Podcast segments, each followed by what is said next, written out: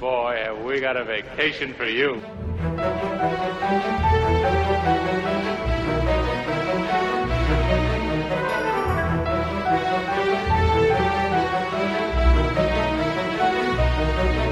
Boa tarde, bem-vindos a mais um episódio do Pod Nocivo. Hoje somos só dois, estou aqui eu, o André, e está a Joana.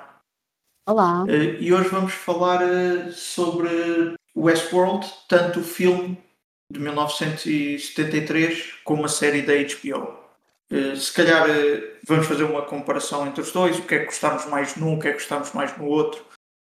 Se calhar podemos começar eh, com uma breve descrição do filme, porque acho que também apanha a base da série, apesar da série desenvolver depois mais.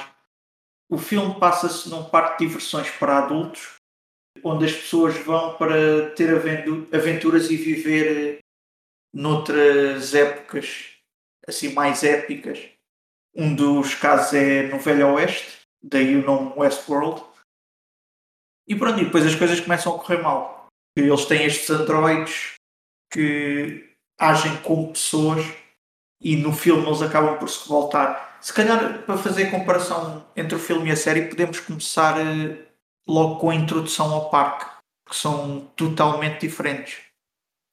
Sim. Ou seja, no filme ele é apresentado primeiro através de uma publicidade das pessoas a saírem do parque e a fazerem excelentes reviews, e depois é-nos apresentado através de duas personagens, que é o Peter, representado pelo Richard Benjamin, e o John, que é representado pelo Christian Bale, versão 1973, que é o James Brolin. Estas personagens depois também vão fazer paralelo com outras duas personagens da série, que é o William e o Logan. Uhum. Na série, pronto, o parque é apresentado pela primeira vez do ponto de vista dos visitantes. Ah, No, no, no filme, peço desculpa, é apresentado do ponto de vista dos visitantes, mas na série, a série joga um pouco com isso, porque é primeiro apresentada a personagem do Teddy, que Exato. nós assumimos automaticamente que é o equivalente ao Peter e descobrimos quase imediatamente que é um robô ele. Eh, ou seja, daí a série jogou bem com as expectativas das pessoas que já conheciam o filme, mas também é bom mesmo para as pessoas que não conhecessem o filme, porque acaba por eh, parecer um visitante e mostra-nos que os robôs são mesmo muito bem feitos. Não sei qual dos dois é que preferiste, qual das duas apresentações. Eu, em tudo, prefiro a série. E, aliás, eu acho que, não parecendo, a única coisa que de facto, além do nome, a única coisa que de facto o filme e a série têm em comum é a premissa. É a ideia de um parque temático ah, muito fora do comum para, uma, para adultos, mas mais do que para adultos, para uma elite. Isso é uma coisa muito destacada tanto no filme como na série. Eu recordo-me que logo na introdução do parque no filme eles falam precisamente do preço que custa ahm, essa viagem ao, ao parque. É uma coisa muito cara, é uma coisa de elite e, portanto, é para um grupo específico da, da sociedade, mais do que ser para, para adultos. Até porque eu tenho a sensação, mas posso estar errada, dá-me a sensação que na série existem crianças no parque. Não, na série existem crianças porque têm aquela divisão de para famílias, aventuras Exato. só para famílias e aventuras mais para adultos. Exatamente. Portanto, rapidamente a questão do adulto deixa de ser muito. Eh, deixa de ser o, o foco, de- eh, deixa de ser a característica que define o grupo de pessoas que vai ao parque e tem muito mais a ver com a classe económica. Mas à exceção disso, tu disseste uma cena que eu achei engraçado, que no filme os robôs, os androides, se revoltam. Mas isso não acontece no Filme. filme, no- sim, no filme é, é muito mais tido como uma falha técnica do que é na série. Na série há, há uma componente teórica que apoia essa ideia de revolução, que é uma coisa que não existe no filme. Sim, mas até um certo ponto eu, e é uma coisa que podemos desenvolver sobre a série, eu acho que de certa forma também é criada através de uma falha, de um vírus, entre aspas. Este na série é feito de propósito e no filme é feito sem querer. É um erro tecnológico. Mas na série também começa com um vírus e um programa que o, que o Ford, representado pelo Anthony Hopkins, instala nos Androids. E spoiler já agora para tudo. Mas não é bem. Pois, é, tenho que rever a série. É muito complexa. Eu não sei se é bem um vírus, É um programa, é um programa que ele instala para começar a criar dúvidas. mas se fosse um programa, não é? Desinstalando esse programa, resolvia-se o problema. E não é isso que a série dá a entender. Não, mas a série dá a entender que ele instala aquilo mesmo a ir buscar eh, mesmo à base, a, a infectar a base. Ou seja, já não há maneira de retirar sem completamente apagar eh, Pois, o, o programa todo. Mas é uma discussão que se tem muito nos fóruns sobre a série é até que ponto é que estes androides se tornam mesmo independentes e pelo menos quando se vê a segunda temporada eu parei de ver na terceira, vou já avisar Sim. até que ponto é que eles são realmente independentes e quando é que eles ganham essa independência porque pode-se dizer que tudo o que a Dolores faz sim, até ao final, quase até ao final da segunda temporada, era algo que ela estava programada para fazer. Ela continua a seguir o programa. pá, pois, eu tenho uma visão um bocadinho mais romântica da coisa, mas pode ser de estar esquecida de pormenores importantes.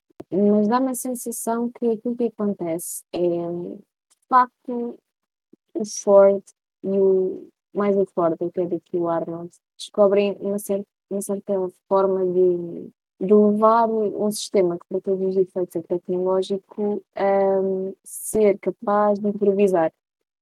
E a partir do momento em que o sistema é capaz de improvisar, tu deixas de ter mão nele. Portanto, eu não sei até que ponto é que aquilo que a Dolores faz está tudo programado, ou se começou como uma coisa programada, não é? Como uma espécie de um caminho de vários passos, mas que a partir dali ah, resultaria na, na- na- na capacidade de, improvisa de improvisação. Mas eu estou, pá, eu tenho mesmo que rever a série, porque para quem já viu percebe, porque é uma série super complexa, é Nolan over the top, e pá, tenho que rever. A, a primeira temporada revi umas quantas vezes, mas as outras duas não. Também já agora dizer, porque fizeste referência que a série, os showrunners da série é o Jonathan Nolan, que é irmão do Christopher Nolan, já escreveu vários filmes com ele, e a Lisa Joy, que é a mulher dele. Ou seja, tem muito aquela, principalmente a primeira temporada, falam muito bem, aqueles twists à Nolan. A segunda temporada já o faz um bocadinho pior, um bocadinho para ser simpático, A terceira temporada não tem muito não tem muito essa desconstrução da narrativa linear, não, é, não vai muito por aí. Não, mas a terceira temporada, referindo algo que falámos fora do podcast eh, sobre o nosso interesse em westerns, Sim, eu acho que a terceira temporada, de certa forma, sofre um bocado por ter saído do parque. Mesmo que tivesse saído do Westworld, podia ter ido para outros mundos. eu acho que não. Eu percebo a tua ideia, também gostava dessa, dessa opção de ir para outros mundos, acho que também tinha sido interessante. Mas eu não acho que sofre, aliás, eu acho que a segunda temporada, como deixou um bocadinho o público da série desiludido, porque fica bastante atrás da primeira temporada, que para mim é perfeita em todos os aspectos. Ahm, a terceira temporada, porque sai do parque e, e, e porque deixa algumas das características, como, por exemplo, esta questão da, da desconstrução das narrativas, muito, muito à Nolan, ahm, eu acho que ganha um espaço ahm, diferente. Não, e, e nesse sentido é capaz de deixar de viver à sombra do que foi para trás, porque está a criar uma coisa nova, que vem das temporadas anteriores, vem daquele parque, mas já é uma coisa nova. E eu acho que isso é uma, do ponto de vista do showrunner, eu acho que isso é uma coisa interessante, porque é também uma forma. É claro que corres, corres o risco de perder o público, mas eh, eu acho que é uma forma interessante de dar novo fogo eh, de vida à, à série. Acho que aquilo estava a entrar num, num círculo muito, muito fechado e depois acho que acabava por ir perdendo o interesse. Eu se calhar digo isto assim porque eu tinha muita ideia de uma terceira temporada onde mesmo que uma ou outra personagem conseguisse sair do parque as outras ainda ficassem no parque de certa forma e tivessem, ou seja, houvesse mais aquela oposição entre a ideia da Dolores e da, e da Maeve, eu posso dizer que acho que é a minha performance preferida das duas temporadas e meia que vi é a da Tandy Newton. É ela ou, ou agora esqueci o nome dele, Bernard. Ah, ah, sim, pá, eu nunca lembro do nome Jeffrey Wright. Exato. Sim, eh, acho que são as minhas duas performances preferidas da série. Ai não, para mim não. Para mim é um, é o Anthony Hopkins e, e adoro, eu, mas assim de paixão. Já não é de agora, acompanho o trabalho dela há muito tempo. Eu adoro a Evan Rachel Wood e acho que ela está perfeita nesta série. Acho que, acho que ela soube. Eu, eu também gosto imenso da Tandy Newton, mas eles os dois são, são incríveis. Eu tenho de ser honesto, eu uh, Evan Rachel Wood a fazer badass, não acredito. Ah, eu acredito. Eu não acredito. Tipo, eu vejo algumas expressões faciais e penso, ah, estás mesmo a esforçar-te.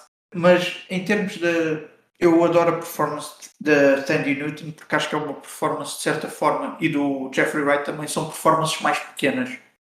Ah, em que sentido? Quase parecem que exigem menos. Expressões faciais mais pequenas, pequenos, eh, o- está tudo nos detalhes aquelas performances, principalmente o Jeffrey Wright.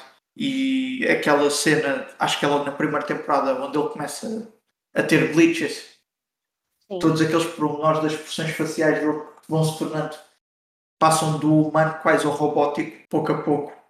Eu adoro a performance dele. Eh, Mas estávamos a falar na diferença dos ideais. Eu estava à espera que a terceira temporada criasse muito mais essa oposição entre a Maeve e a Dolores. E queria. É que é mesmo isso que a terceira temporada faz.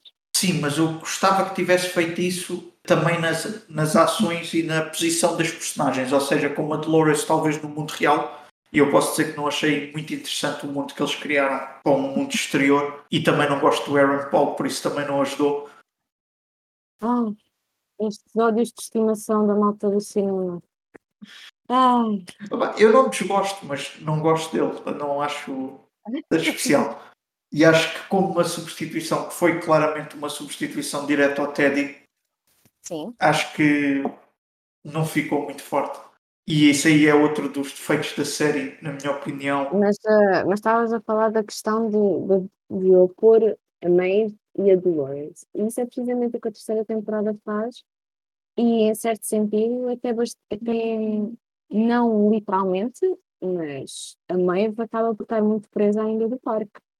Não literalmente, mas eh, existe essa, existe precisamente isso que tu estás a dizer. E de estarem em posições diferentes e de serem mesmo rivais. Sim, mas falo de uma forma que acaba por tirar alguma força à personagem da Maeve. Ou seja, eu não vi a temporada toda, mas depois fui ver o que é que acontecia. Não, agora não me lembro muito bem, mas de certa forma a Maeve acaba por ser manipulada, correto?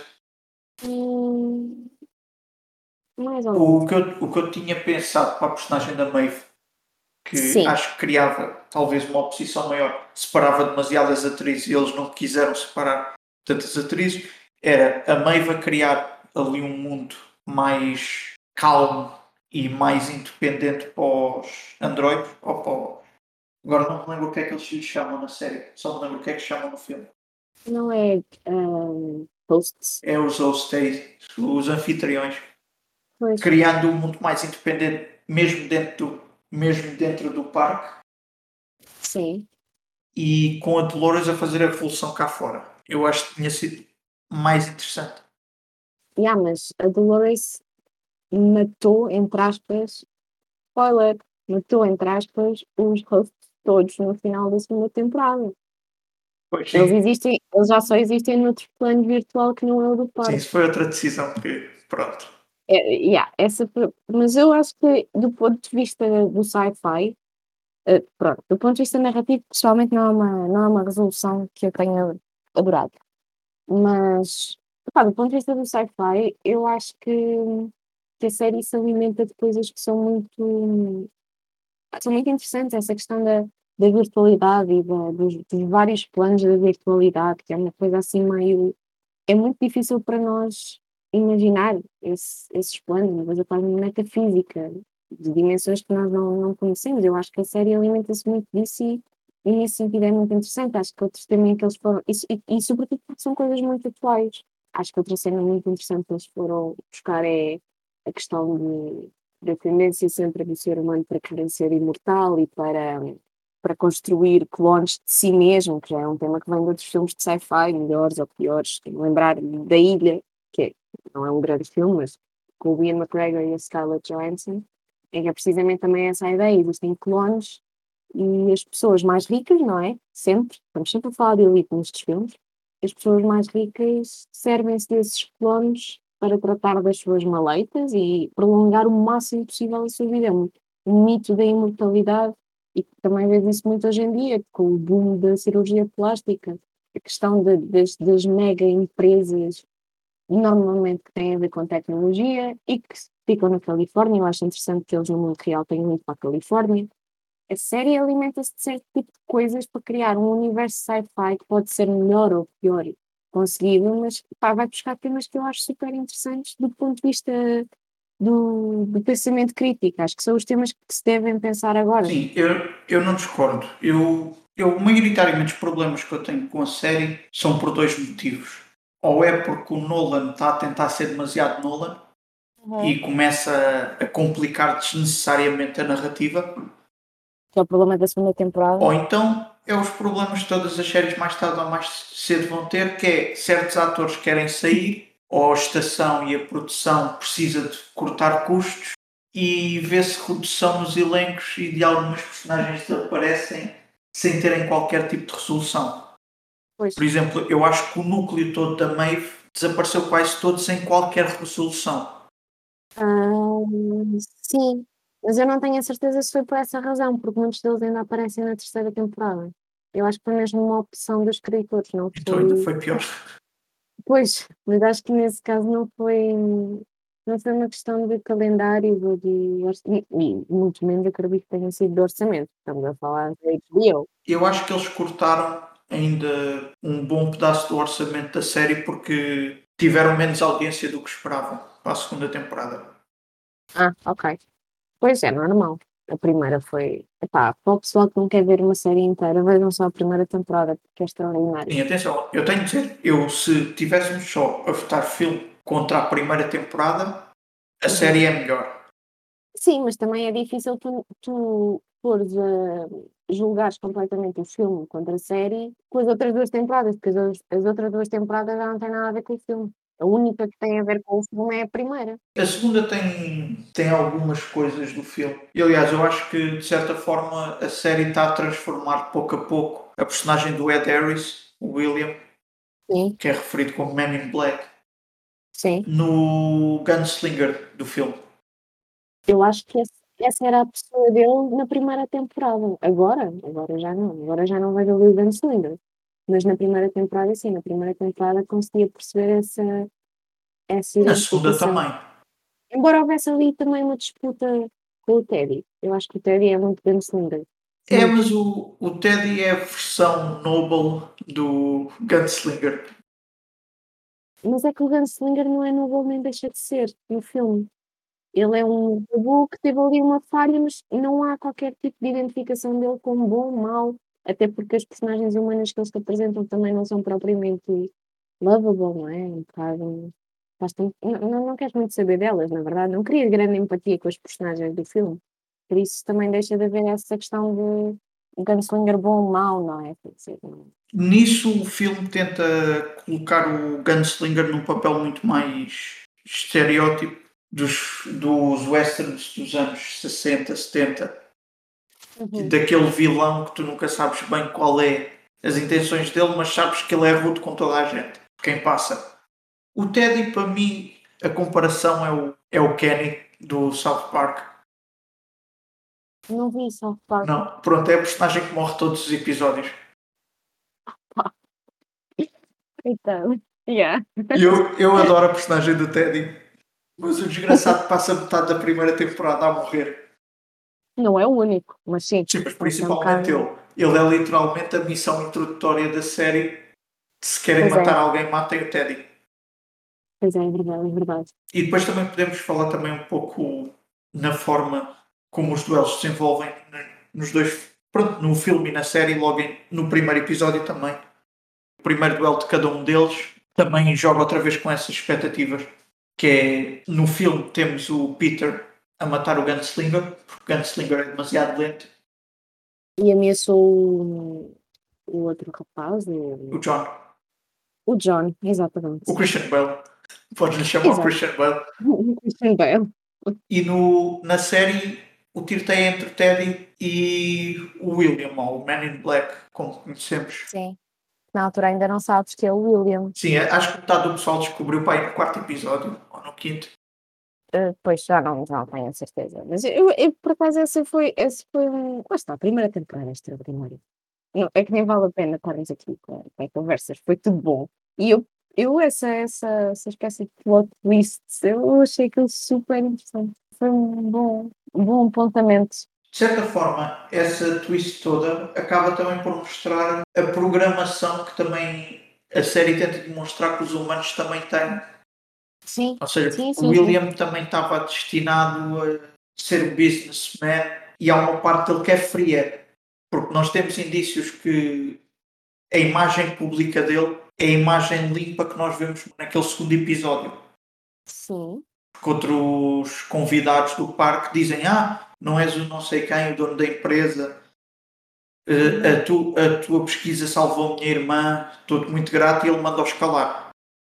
Ou seja, te- tem-se um bocado aquela ideia da imagem limpa cá fora e que sim. o parque serve quase para servi-lo a ele mesmo e para o deixar ser quem ele é.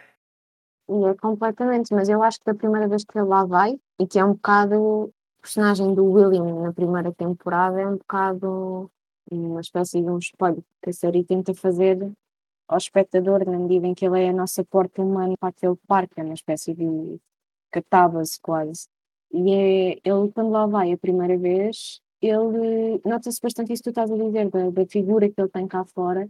Ele ainda está na expectativa de liderar essa empresa e, e de ser esse businessman, mas ele ainda está a lutar bastante contra isso, no fundo, não é? E tu, a primeira temporada, tu vê-lo através de várias experiências que ele tem no parque, tu vês a, a natureza dele a, a solidificar-se e ele a tornar-se no Man in Black. Eu acho, acho que essa, essa forma de lidar com, o- com o humano através do William e com aquilo que, que, que a natureza humana às vezes é capaz e como às vezes uma sucessão de coisas que tu interpretas mal e de eventos que acontecem e que são mais ou menos programados, mas que fogem ao teu controle, acabam por resu- resultar numa pessoa que tu não reconheces. Sim, não reconheces ou talvez não, não fosses capaz antes Nós não. Sim, mas ele próprio. Eu acho que há pessoas que interpretam quase como o parque mudou. Eu não acredito que seja tanto o parque que o mudou, seja mais como ele diz na série: o parque mostrou-me quem eu sou. Sim, sim, sim, sim, eu também acho que sim, eu também acho que sim, mas também acho que é uma. O antes e o depois são muito diferentes. Eu acho que aquilo era qualquer coisa que ele lá tinha e que. Mais doenças mentais, estás a ver? Que às vezes. Era algo que ele tentava em- empurrar. Exa- tipo, exato, tipo, às vezes tu só desenvolves esquizofrenia mais tarde na vida, ou a bipolaridade, mas, eh, quer dizer, aquilo não, não foi um vírus que te infectou, não é? Não surgiu, pronto, é, é um bocado por aí. E no fundo, dizer que entre os dois o Logan era o good guy porque o Logan só os via como robôs, nunca os viu como humanos. Ou seja, tudo o que ele fazia era, pá, é como dar um pontapé no aspirador. Mas não é good guy, isso na série não é good guy, porque há precisamente essa dualidade e essa de que é que faz o ser humano e depois à medida que os androides vão ganhando consciência, e a primeira temporada é muito à volta disso, aquela coisa do, do encontrar o Maze, o centro do Maze, que é uma metáfora para encontrar a autoconsciência. Portanto, há um processo de humanização dos androides e nesse sentido tratar os robôs, robôs ou não, como meros objetos, não é ser good guy. É ele é simplesmente mais coerente, na verdade. Não, ele não começa de uma posição de eu sou o bom. Sim, eu disse isso em tongue in cheek. Não estava a falar a sério. Ah, ok. Mas também dizer que o William, de certa forma, também acaba por matar o Logan. Porque deixa o maluco Ah, sim, sim. naquele final. E foi outra personagem que eu gostava que tivéssemos visto mais nos, flash, nos flashbacks. Só temos uma amostra muito pequena na segunda temporada era o Logan. Que acho que o ator teve muito bem no papel. É verdade. Pois, eh, o que é que eu queria falar mais? Tu queres falar de alguma coisa? Encaminhaste um bocado a conversa. Quero só fazer um apontamento. Número um, acho que se calhar nós estamos aqui a falar de várias personagens e isto pode se tornar muito confuso. Portanto, falemos eh, dando os spoilers todos. Primeira temporada, seguimos do, dois androides em específico, a Dolores e a Maeve. A Maeve é dona de um bordel, Dolores é a rapariga da pradaria, damsel in distress, que tem um par romântico, que é o Teddy, e que num flashback nós percebemos que esse par romântico já foi um visitante do parque, esse visitante é o William, que entretanto ficou absolutamente consumido pelo jogo, que é o parque. Para não ser assim muito. não estarmos a falar um bocado no ar. O único apontamento que eu preciso de fazer em relação à série, porque, porque não preciso dizer isto o máximo de vezes possível, é que a banda sonora, a banda sonora desta série é das coisas mais bem feitas e merecia todos os prémios e mais alguns de cinema, de música, do que quer que seja. É genial. É de um dos maiores compositores que aí é? O tipo que fez a, a música, o genérico do Game of Thrones, não é? Foi uma coisa mais explosiva. E a banda sonora é, é inteligentíssima. Tem músicas originais, mas também tem uma coisa que é muito interessante, que é ele vai buscar músicas que nós conhecemos, atuais, Radiohead, The Cure, Rolling Stones, e faz adaptações uh, instrumentais que se enquadram ali no esquema auditivo da série e há de facto uma lógica por trás disso, não é só assim um, bait para as pessoas gostarem da série porque tem música que eles gostam e que ele vê na rádio, é porque supostamente o Westworld da série passa-se em 2052, se não estou em erro. E dizemos que o parque, em 2052, tem 17 ou 19 anos. Portanto, na verdade, o parque foi construído no ano em que a série estreou. E, portanto, essas músicas que nós vamos ouvindo são músicas que nós, que estamos a ver a série, ouvimos, que são de agora, do ano, ipsos verbos, não é? porque há músicas que já têm 20 anos, mas que continuamos a ouvir, do ano em que o parque foi criado, e então é uma coisa meio.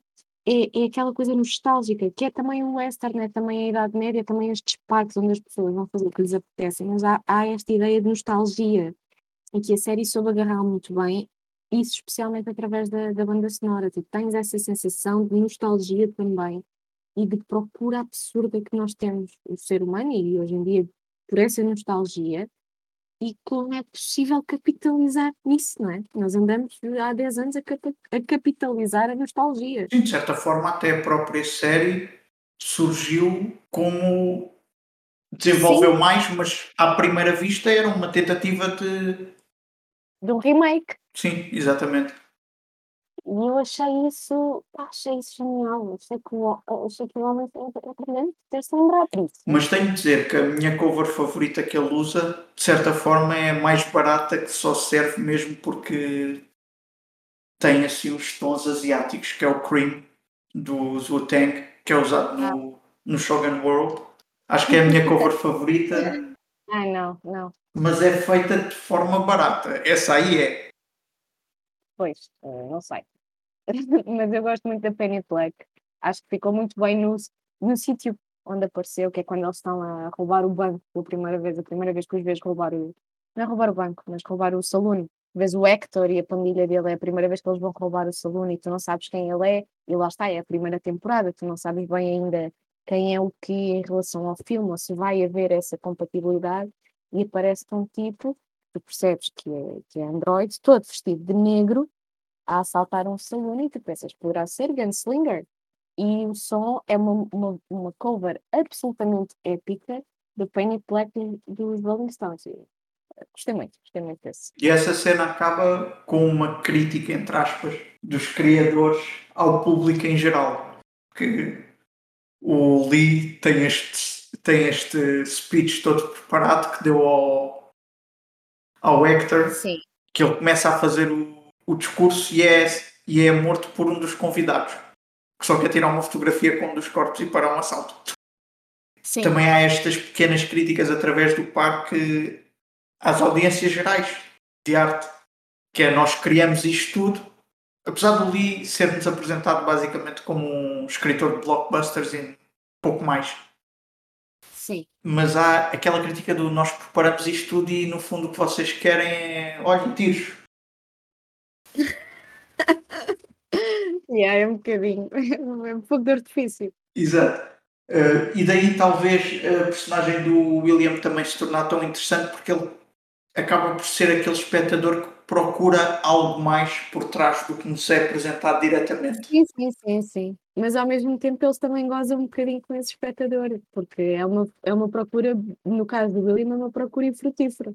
E que ele consome, consome, mas que não há, não há, aquilo que ele está à procura não existe. É uma coisa que consome. E eu acho isso bem interessante, ainda por cima vindo do Nolan. Tu passas os filmes dos Nolan sempre à procura de qualquer coisa. E basicamente eles também estão a gozar com isso. E às vezes não há nada para estás à procura. Estás à procura de uma coisa que não existe. É absurdo. É uma, é uma busca infrutífera. E, e no caso do William e de muita gente, porque atenção, uh, pode consumir. E há muita gente consumida, com certeza, com plotlines que não aconteceram ou que ainda estão para acontecer. Quem sabe? E ainda mais, ainda mais, não só está consumido por algo que não lhe serve para nada, mas acaba por ser uma peça num jogo Uhum. que ele acha que foi criado para ele.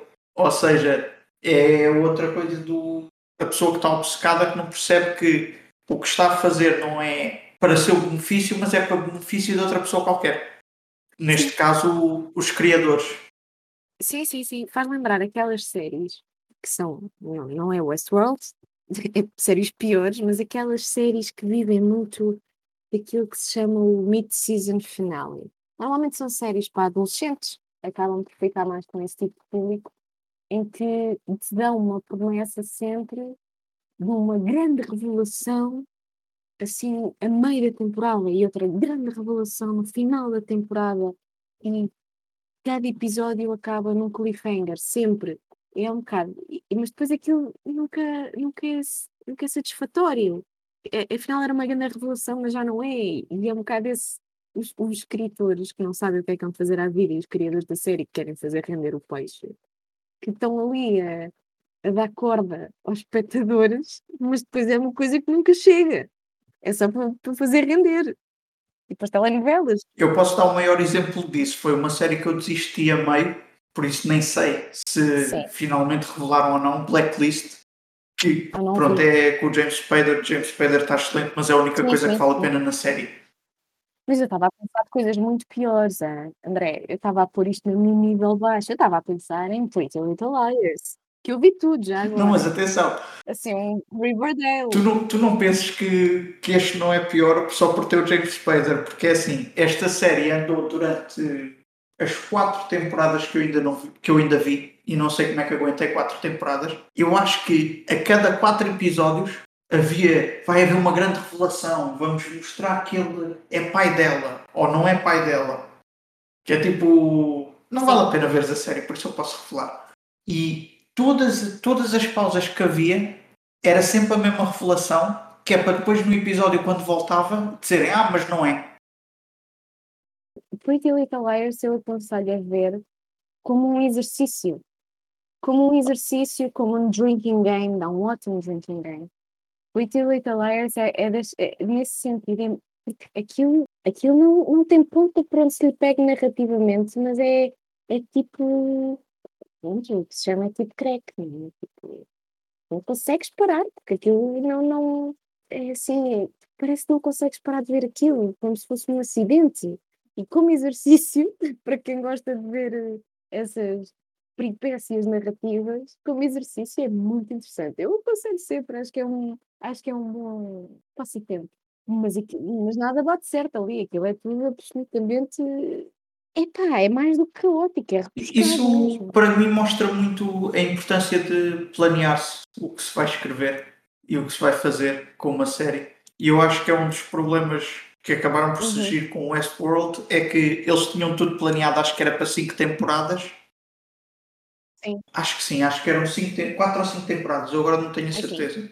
E o que aconteceu é que chegaram ao final da primeira temporada e foram ao Reddit ver o que é que as pessoas estavam a prever. E acho que haviam pessoas que já tinham. Desculpa. Eu não, eu não acho que isso seja boa ideia, mas sim. Não, não, mas o problema é que quando eles foram ver o que é que as pessoas estavam a prever, acho que haviam duas ou três pessoas que tinham previsto o, o plot todo da segunda temporada. E previsto mesmo. Não tinham visto spoilers nem nada disso. E por causa sim, disso sim. acabaram por mudar a segunda temporada. Isso é uma péssima ideia sempre. Há uma obsessão com a narrativa, como se a narrativa, e é claro que depende da série, mas neste caso em particular, há tanta coisa boa do ponto de vista técnico, é um erro de, eh, pôr tanta pressão na narrativa, porque há mais coisas para ver. Cinematograficamente, a série tem momentos muito interessantes. Sim, eu nem diria que é um erro haver uma obsessão pela narrativa. Eu acho que é um erro haver uma obsessão pela surpresa. Sim, Ou sim, seja, sim. se não surpreendermos, não presta. Ninguém não presta. E sacrificaram, por vezes, uma boa narrativa para uhum. criar uma surpresa. Sim. E o erro está aí, porque estavam com medo que, como já previram tudo, não vão gostar. Uhum. Eu acho que nesse sentido, esta série, aquilo que teve uh, de bom no arrancar foi um bocado também o downfall, que é esta série. No fundo, era suposto ser uma espécie de uma transição para o público de Game of Thrones, porque Game of Thrones estava no final de ser a série da HBO que ia levar o público de Game of Thrones, o que não aconteceu, não é? Por, por variedíssimas razões. Mas era essa um bocado a, a ideia da coisa e é, já havia a questão de ai, não me contes o que é que vai acontecer no final do filme, que eu não quero saber. Mas nunca houve tanto stress com spoilers como em Game of Thrones. Isso passou a ser quase um crime. Portanto, acho que, acho que sendo esta série, ainda por cima, a série que era suposto levar a audiência de Game of deve de facto ter havido essa pressão do que temos que surpreender. Isso foi um erro. E é uma pressão que ele também colocou em si próprio. Estou a falar especificamente do, do Jonathan Nolan, porque acho que a ideia de mudar tudo foi dele. Porque também é o estilo de escrita dele. Ele acha que sem a surpresa não está lá a narrativa. Quando é mentira, eu, a minha temporada favorita de televisão é o Fargo, a segunda temporada. Ainda não vi a série, mas também é uma série, deve ser interessante fazer a ponte para o filme, filme é muito bom. Tematicamente e o estilo é semelhante, em termos de narrativa são... A primeira temporada talvez não, mas a segunda temporada é muito diferente. Mas a segunda temporada é uma série de antologia, ou seja, uhum. todas as temporadas contam uma história diferente. A segunda temporada é uma, é uma história que surge de uma referência na primeira temporada, ou seja, tu já sabes mais ou menos como é que acaba. E ah. tendo ou não uma surpresa pelo meio, é uma história muito bem contada. Por isso não interessa se a pessoa sabe o que é que vai acontecer. Se for bem contado, não interessa. Sim, até porque muitas vezes tu sabes onde começas e sabes qual é o fim, mas queres mesmo muito saber como é que aquilo aconteceu, não é? Eh, às vezes o, a surpresa do o que é que vai acontecer não é importante. Às vezes tu sabes o que é que vai acontecer, mas tu queres saber como é que aconteceu. E a pior parte é que eles já tinham a experiência de ter uma surpresa que eles escreveram, ser, eh, uhum. que foi revelada muito antes do que eles estavam à espera, que é Sim. o Man in Black ser o William Sim. Muitas pessoas descobriram antes e depois quem não descobriu foi ler, como foi o meu caso. E não interessa minimamente porque está bem escrito. Exato. E está bem executado. Ou seja, eles já sabiam que mesmo que as surpresas fossem reveladas, desde que esteja bem escrito, as pessoas não se vão importar. Eu acho que é sempre essa, essa para mim é sempre esse o caminho. É qualidade acima de fogo de artifício. Sim, estou completamente de acordo. Mas, uh, voltando um bocadinho ao filme, que é para também fazer ponto com outros aspectos da série, uh, há uma coisa super interessante e que criou imensa expectativa para a série também, quando as pessoas começaram, porque toda a gente sabia que isto era inspirado num filme, não é? E depois quando foram à procura do filme perceberam que, de facto, houve espaço para outros mundos que não o Westworld, o que para nós chega, porque nós os dois somos os fanáticos do Western, eu, por mim, passava férias em Westworld sempre que pudesse. Exato. Mas, para outras pessoas, e nomeadamente aquele público que vinha de Game of Thrones, se calhar um parque na Idade Média é mais apelativo, que existe no filme. Mas não há uma Idade Média como vocês estão a imaginar, é uma Idade Média realística. Sim, é uma Idade Média de salão. De, de, não é? Não é? Não é maluqueira do Game of Thrones. Exato, não há, não há dragões, não há nada. E pronto, e, e na série ainda não apareceu esse mundo, embora se continue a especular, uh, mas isso era um grande hype. No, filme também mostram-nos três partes diferentes. É o, o Western, não é? O Faroeste, a Idade Média que eles te dizem que é Europa, o que faz sentido, é a imagem que nós temos culturalmente da Idade Média, e o terceiro é o Império Romano. Enquanto que na série eles aproveitaram esta ideia de parques diversos e tu tens o Samurai, o Samurai World. Que acho que é como eles chamam, Shogun World. Isso. Que, que, tu consegues ver, há um episódio que se passa lá e que tem o seu interesse porque tu consegues perceber que mudas a, e, e eu acho isso, enquanto comentário para a humanidade, é, é muito interessante porque muda, muda o embrulho, mas o interior é o mesmo, não é? São personagens para todos os efeitos diferentes, mas tu percebes que as narrativas são iguais, mas adaptáveis. Isso também é uma brincadeira com o Hollywood mais clássico Sim. e com os clássicos do western, metade deles são adaptações de filmes de samurais. Sim, sim, sim, sim, sim, sim. E que eu acho, eu acho esse tipo de eh, Westworld, tudo o que tem de comentário à realidade tem de comentário meta. Westworld é muito meta aquela coisa de que os androides morrem todos os dias e depois repetem a mesma coisa até a exaustão para agradar pessoas que pagam para os ir ver. Isto tem um nome, chama-se ator, não se chama host. Os próprios atores já fizeram essa ligação. Sim, os atores dizem que nós íamos trabalhar, somos atores íamos trabalhar a fazer de atores. Exato. Portanto, é, Westworld é, é super, super, super meta. Um, portanto, tens o, o. Repete lá o nome do samurai. Exato. E depois tens uma realidade, não me lembro da nome da na série, mas basicamente é uma Índia, uma Índia assim imperialista ainda, não é? Ali no final do Império Britânico na Índia. E depois, na terceira temporada. Na terceira é isso. Temos os nazis. Exatamente, em Itália, em invasão nazi de Itália. Com menos tiveram o bom senso de os, os convidados fazem de sim, sim, sim, fazem. Deus, ao menos isso. Fazem de rebeldes, fazem de partidanos. Mas olha o que seria.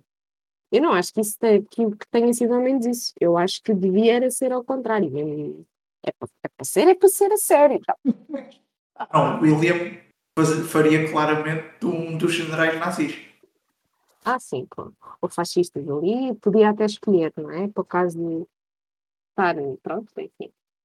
Uh, mas eh, pronto, e, e, é, e, isso, e lá está. Tu, como no, no final da segunda temporada, abandonas o parque e, e, já te ofereceram outros dois mundos, portanto já tens aquela, aquela trilogia, que é o que tens no filme. Um, eu pensava que não ia haver mais. Quando na terceira temporada me apresentam mais uma realidade, ainda que fora do parque, através de realidades virtuais, uh, nem sei como chamar, toda uma, um wormhole de realidades virtuais, uh, apresentam-te mais uma, o que faz com que eu também fique na expectativa de ver, ah, ok, a série ainda não acabou, ainda há a possibilidade de haver mais. E eu também quero saber quais é que são e qual, que relação é que tem com a narrativa principal. Eu acho que isso é. Eu tenho, tenho imensa vontade de ver agora qual é o próximo, porque deste de nazis não estava mesmo nada à espera. Eu, eu não vi o, a sequela do, do filme, mas há uma sequela que, é, que se chama Future World.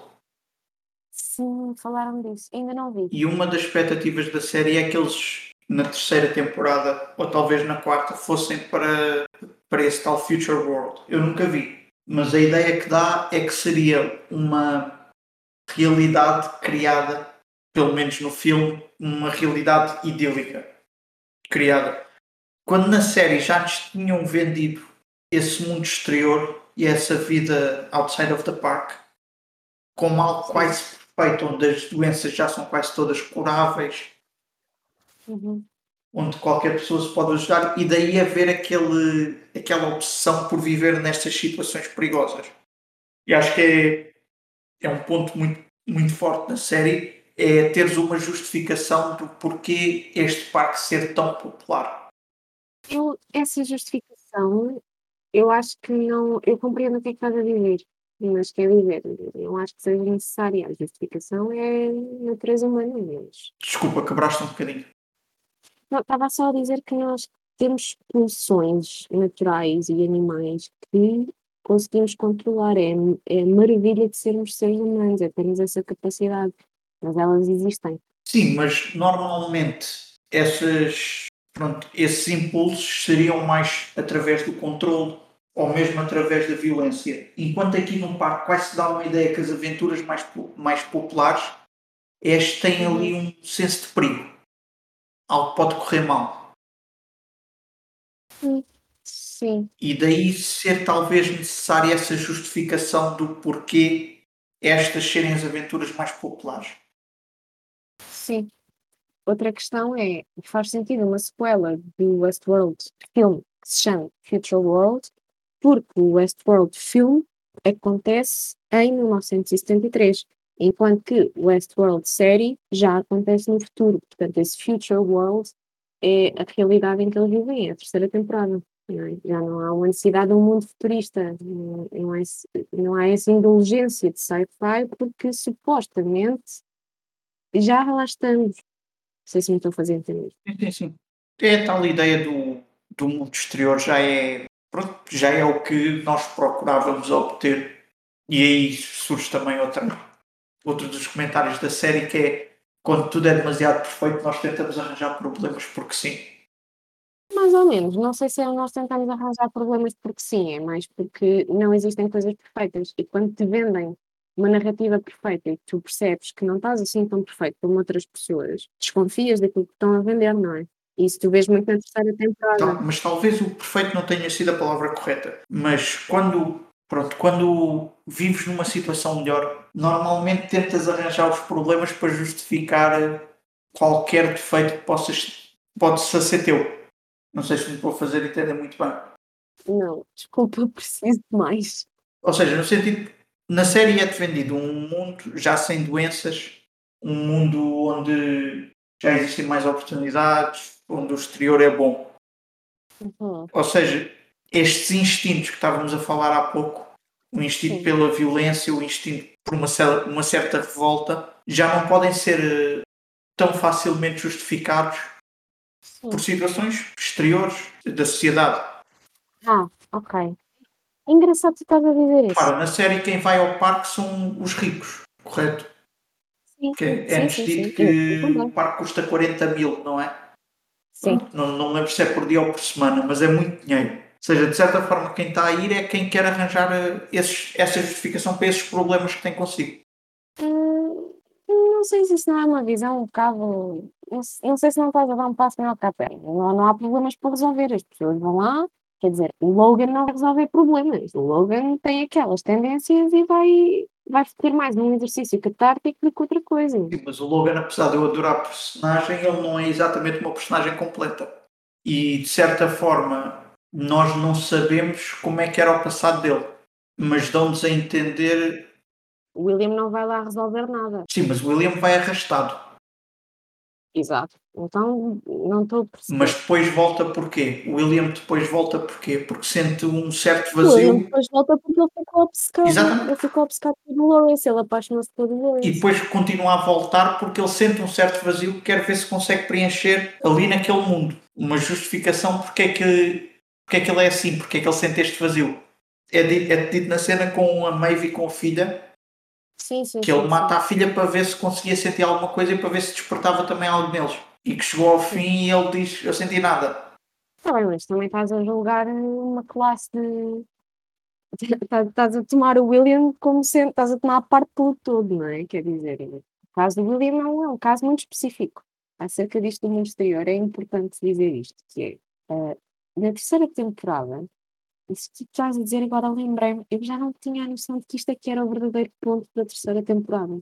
Tens esse mundo futurista e nós tendemos sempre a querer que o mundo, especialmente no sci-fi, nós tendemos a, a identificar o avanço eh, científico e tecnológico com melhorias sociais, com mais oportunidades, com menos doenças, com tudo isso.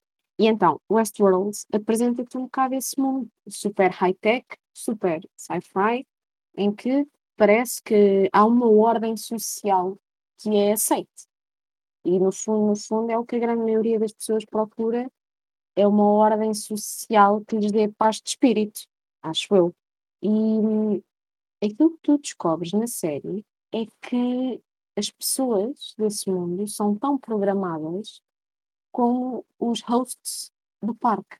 Porque há um sistema informático que, no fundo, faz aquilo que o sistema informático faz hoje, que já te ouve, que já te, tens os cookies, tens isso tudo. Pronto, é, um, é um, uma forma muito mais avançada desse sistema que aquilo que faz é encaminhar-te para um, um, um caminho que já foi programado assim que tu nasceste, por esse mesmo sistema em prol dessa ordem social. É tudo um exercício tecnológico de um sistema informático. E, e o Aaron Paul serve como a Dolores do Westworld. O, a personagem do Aaron Paul é um humano que se vai aperceber dessa programação e que vai querer quebrar essa programação e por isso é que se alia à Dolores. E eu achei isso também muito interessante, porque também vai, vai de encontro a muitos medos que existem hoje em relação à tecnologia e, e vai pegar no, no, verdadeiro tema da série, que é o mesmo desde o início, que é o que é que é um ser humano, qual é o papel do livre-arbítrio na, naquilo que é ser pessoa. É muito, anda sempre, a série anda sempre muito à volta do tema e da questão do livre-arbítrio. Sim, eu não cheguei a essa parte de, da terceira temporada, mas acaba por ser um comentário feito de forma mais óbvia que eles já tinham feito mais cedo, como estávamos a falar antes. Que é sim, sim. realmente, realmente que poder de decisão é que o, o ser humano tem. E até que ponto é que nós temos mesmo as nossas decisões ou temos caminhos que nós podemos desviar um bocadinho. Sim. O que, o que, o que esta, revira, esta nova forma de apresentar o mesmo problema na terceira temporada faz é para começar, obriga-te a relembrar-te o assunto, que ficou um bocadinho perdido na segunda temporada. Obriga-te a revisitar esse assunto, que é o assunto que eles, é o ponto que eles querem fazer. E de uma forma em que deixas de ver isso através de robôs e de identificar-te com robôs para te identificares agora com seres humanos, ainda que sejam todos personagens. E depois faz outra coisa, que é uh, resolve um bocadinho o conflito que existe desde o início da série para quem está a ver, que é o, mas qual é, qual é a minha equipa? Porque eu quero ser a equipa dos robôs, mas eu sou humano. E os robôs querem matar os humanos porque estão muito revoltados e com razão. Embora sejam máquinas. Pronto. E então resolve um bocadinho esse conflito para o espectador, porque de repente vês que eles estão nas mesmas posições e estão a aliar-se para resolver a questão para ambos. Há uma, a Dolores aparece como, em terceira temporada, deixa de ser a pessoa que vai sair do parque uh, revolucionária que vai matar a outra classe que a oprimiu para ser a pessoa que se alia aos oprimidos dessa classe. E pronto, a ideia é acabar com esse sistema mais do que pôr um grupo contra o, contra o outro. Eu, esse salto narrativo, não sei como, até que ponto funciona, pelo que nos mostraram antes da personagem da Dolores. Aliás, o primeiro, a primeira mudança na personagem da Dolores eu já não sei bem até que ponto funcionou mas tem a justificação do Wyatt. Uhum. Mas pronto, eu parto do princípio que, que essa mudança dá-se devido à morte do Teddy. A mudança do Wyatt? Uh, não, a mudança de, na Dolores, nos seus objetivos. É o que a série dá um pouco a entender, que ela muda um bocado os objetivos depois da morte do Teddy, porque é um choque. Eu não sei sim, até sim, que ponto sim. funcionou. Não sei se é porque não tiveram mais tempo. Hum? lá está, eu acho que a mais fraca é a segunda, eu acho que a terceira temporada funciona, porque como já está presa a certas coisas da primeira, acaba por, eh, por funcionar. Mas eu estou a perceber o que é que quer dizer. Sim, de facto, é-nos apresentado a mudança nesse momento, a morte do Teddy, embora seja ela a matá-lo, certo? Quer dizer, é ela, é ela no sentido figurativo, mas no literal o Teddy mata-se. Mas essa mudança, pronto, talvez por estar associado a essa cena, eu acho que se dá um pouco demasiado uh, rapidamente, ou seja, não há aquela mudança aos poucos no Teddy, ou há, mas não com o espaçamento necessário, e não há o conflito na Dolores depois do. pá, porque no episódio não dá para criar esse conflito que seria necessário para essa transformação na, na personagem, para mim, pessoalmente. Uhum. Acaba por ser algo demasiado espontâneo, não, não funcionou tão, tanto para mim acho que algumas coisas na série precisavam de mais tempo para funcionarem. Sim, mas olha, mas agora eu eu concordo contigo, lá está. Vamos de novo bater àquela questão de o problema da série muitas vezes é eh, eh, o stress narrativo, é, é- é a pressão que se põe em surpreender e, e depois há coisas que não ficam bem, bem fortalecidas, não é? Enquanto a primeira temporada tu vês que é uma coisa bastante fechada no sentido em que eles sabiam precisamente onde é que queriam ir e tudo fazia sentido. E eu sinto que, esse, que isso deixou de acontecer na segunda temporada e, e um bocadinho menos no terceiro. Eu acho que a terceira foi, até por, por causa daquilo que estavas a dizer, deles terem que mudar a segunda temporada, eu acho que a terceira foi melhor preparada. E também prepararam com mais tempo. Eu acho que eles tiveram uma pausa Sim. de 3 anos. Sim, sim, sim, sim. Não, está dúvida melhor. Está mais sólida que a segunda. E depois até que ponto é que também o calendário de alguns atores não influenciou isso? Porque houveram alguns atores que me pareceu que não tiveram tanto tempo para desenvolver os Uhum. personagens. Ou atores que queriam que tinham de sair da série porque tinham outros trabalhos, como é o caso do James Marsden com o Teddy. Daí Ok. haver aquela pressa. E eu acho que uma maneira que tinha funcionado melhor para a personagem da Dolores, talvez não servindo o Teddy, mas servindo a Dolores, era matar o Teddy um bocado mais cedo. No sexto ou no sétimo Sim. episódio. Haver menos romantismo desfazer-se logo dele. Sim, também acho que sim. Porque permitia que a personagem transformasse-se eh, de forma mais calma.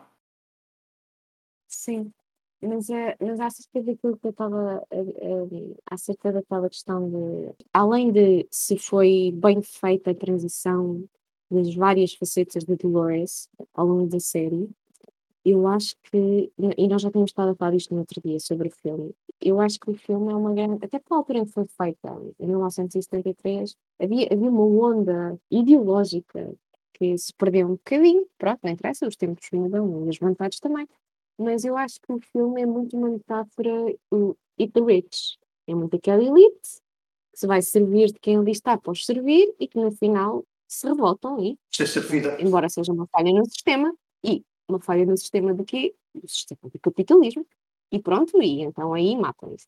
Portanto, eu acho que é completamente uma metáfora. Pode não ser, acho que é uma leitura, acho que é uma leitura para o filme. Eu acho que esta questão na série, de terceira temporada, de pôr em ênfase não no, no choque de grupos e na guerra entre grupos, mas no, no próprio sistema em si, concilia um bocadinho as massas, percebes? E já é uma visão muito século XXI de- de- da questão, da questão de de classes. É ênfase no sistema e não no choque de massas ou de classes, ou de como quiserem chamar. E até acho que se calhar é uma perspectiva mais pacifista da, da luta. E também já agora mencionar que o realizador e o escritor do filme é o Michael Crichton, também escreveu o livro que dá origem ao Jurassic Park, que é outro comentário semelhante. Mas no filme também há outros pequenos comentários, não é? Há ali o medo da tecnologia, que fala-se ali Também há muito na série, claro. numa altura, sim, mas numa altura onde ainda não eram populares exatamente os computadores e os sistemas informáticos, eles falam de vírus, que se espalham como uma Sim, doença sim. que é um vírus informático. Pronto, basicamente Sim, é o que eles sim, estão a dizer. Mas pronto, eu não sei quanto, quanto mais tempo é que podemos falar, porque já vai um bocadinho longo o episódio. Pois, havia muito para dizer. É uma série muito complexa e que reporta muito ao filme. E acho que o importante é que é que se veja. Pronto, então eu acho que podemos ficar por aqui. Para a semana a mais, não, não sei o que é que é para a semana, vão descobrir. Será. Não, é melhor estar a dizer, eu de facto não sei o que é. Pois eu também não me lembro e mesmo que me lembrasse, não quero arriscar, que é para caso alguma coisa corra, corra mal.